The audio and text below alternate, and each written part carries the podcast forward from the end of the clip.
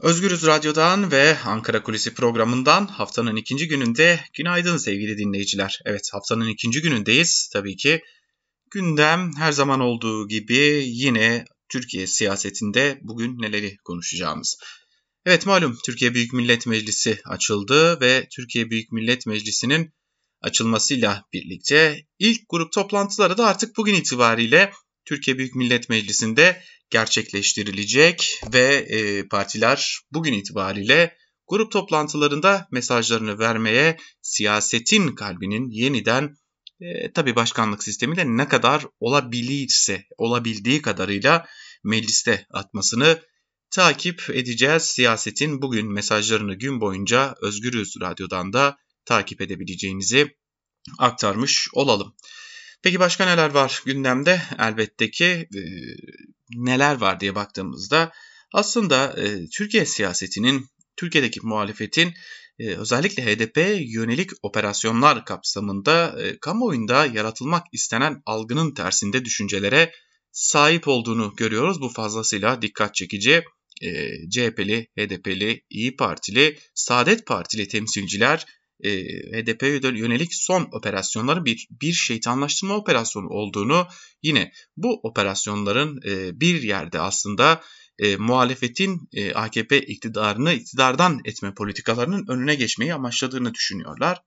Bunları aslında e, aktarırken elbette ki görüştüğümüz vekillerin, e, temsilcilerin adlarını da sayabiliriz. Saadet Partisi'nden Bülent Kaya, İyi Parti'den Hasan Subaşı, Cumhuriyet Halk Partisi'nden Turan Aydoğan ve HDP'den Serpil Kemal Bay gibi isimler e, HDP yönelik gerçekleştirilen son operasyonların yalnızca HDP'ye değil muhalefete gerçekleştirildiğini düşünüyorlar. Tabi bu operasyonlar gerçekleştirilirken AKP iktidarının kuvvetle muhtemel e, amaçladığı ilk argüman elbette ki neydi diye baktığımızda şunu görüyoruz sevgili dinleyiciler.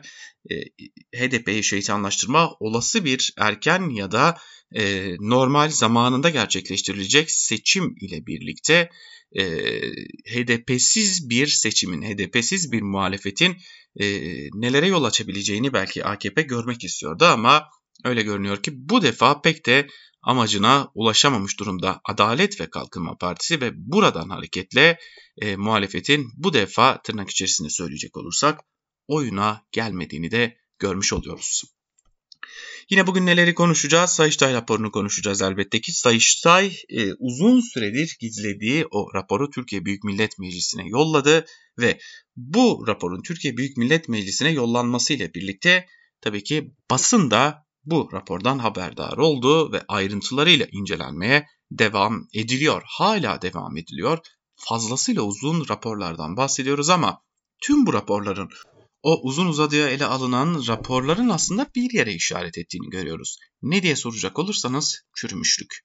Ee, üniversitelerin, kurumların e, tek işi aslında iş yaratmak olan işkurun, tek işi aslında yatırım yapmak olan bölge kalkınma idarelerinin, tek işi eğitim vermek olan üniversitelerin, e, maden teknik arama kurumundan tutalım. Her kurumun artık çürümüşlüğe, çürümüşlükle karşı karşıya kaldığını görüyoruz. Kimi kurumların artık misyonunu kaybettiğini belirtiyor saçta. Örneğin bölge kalkınma idarelerinin artık misyonlarını yerine getiremediklerini, yatırım için hesaplarında tutulan paraların yatırım amacıyla kullanılmadığını, hatta yatırım yapmak olan, amacı yatırım yapmak olan kurumların artık yatırım yapmak yerine paraları hesaplarında tuttuğunu ve bunun da usulsüzlük olduğunu belirtiyor örneğin Sayıştay raporları. Yine İçişleri Bakanlığı'nın usulsüz alımlar gerçekleştirdiğini, usulsüz ihaleler gerçekleştirdiğini belirtiyor. Ee, yine bir başka konu Cumhurbaşkanlığı sistemiyle birlikte artık tek nokta haline gelen Cumhurbaşkanlığı'nın e, nedenli yüksek harcamalar yaptığını bazen günlük milyonlarca lira harcamalar yaptığını dile getirmiş oluyor Sayıştay raporları. Ve tabi biz buradan neyi anlıyoruz?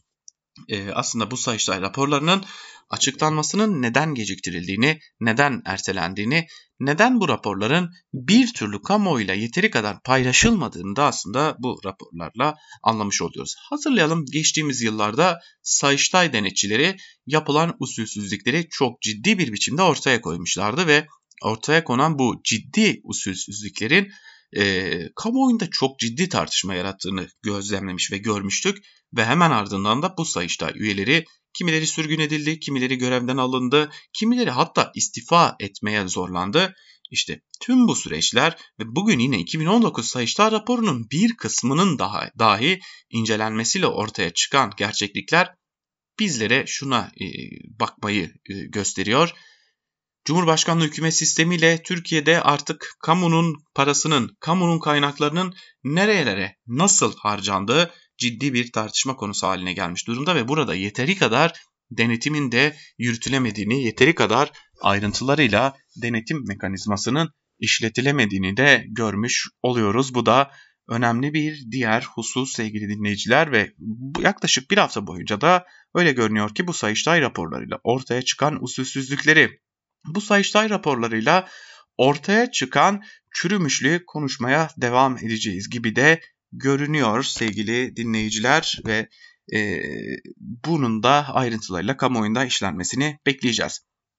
Ve bugün son konumuz Almanya'dan bir toplantı olacak. Ee, Türkiye'den ayrılan ya da ayrılmak zorunda bırakılan Türkiye'li aydınların bugün önemli bir çağrısı olacak. Ee, bazen e, düşünüyor olabilirsiniz. Yani yapılan bu çağrılar, yapılan bu açıklamalar neye yarıyor diye bir soru sorabilirsiniz. Ben kendi adıma en azından e, yıllardır bu programı gerçekleştiriyorum. Kişisel yorumlarıma yer vermeme noktasında önemli bir çaba harcıyorum ancak bugün kişisel bir yorum yapacak olursam yapılan her açıklama özellikle yurt dışında yaşamak zorunda bırakılan aydınlardan, gazetecilerden gelen açıklamaların Türkiye açısından nedenli önemli olduğunu görüyoruz. Ve bugün de Osman Okan öncülüğünde Türkiye'li aydınlar sadece Türkiye'nin bugününe değil aynı zamanda geleceğine ışık tutacak önemli açıklamalar yapacaklar. Genel yayın yönetmenimiz Can Dündar da bugün orada olacak ve bu Türkiye'nin geleceğine ışık tutacak nasıl bir gelecek sorusuna belki de biraz ışık tutacak açıklamayı takip edecek ve e, bugün Türkiye Nereye programında da bu e, girişimin aslında öncüsü olan Osman Okan Türkiye Nereye programında genel yayın yönetmenimiz Can Dündar'ın konuğu olacak sorularını yanıtlayacak. Tabi bu girişim nelere işaret ediyor sorusunun da cevabını yine özgür yorumda genel yayın yönetmenimiz Can Dündar siz değerli dinleyicilerimizle paylaşacak önemli bir açıklama. E, kimi televizyon kanallarından, internetten de canlı yayınlanacak. Canlı yayınlanan bu açıklamayı da takip etmenizi ve Türkiye'yi nasıl bir gelecek bekliyor sorusunu da cevaplarını bulabileceğinizi aktaralım ve Ankara Kulisi'ni bugünlük noktalayalım. Yarın yine aynı saatte Ankara Kulisi programında görüşebilmek dileğiyle. Hoşçakalın, Özgürüz Radyo'dan ayrılmayın.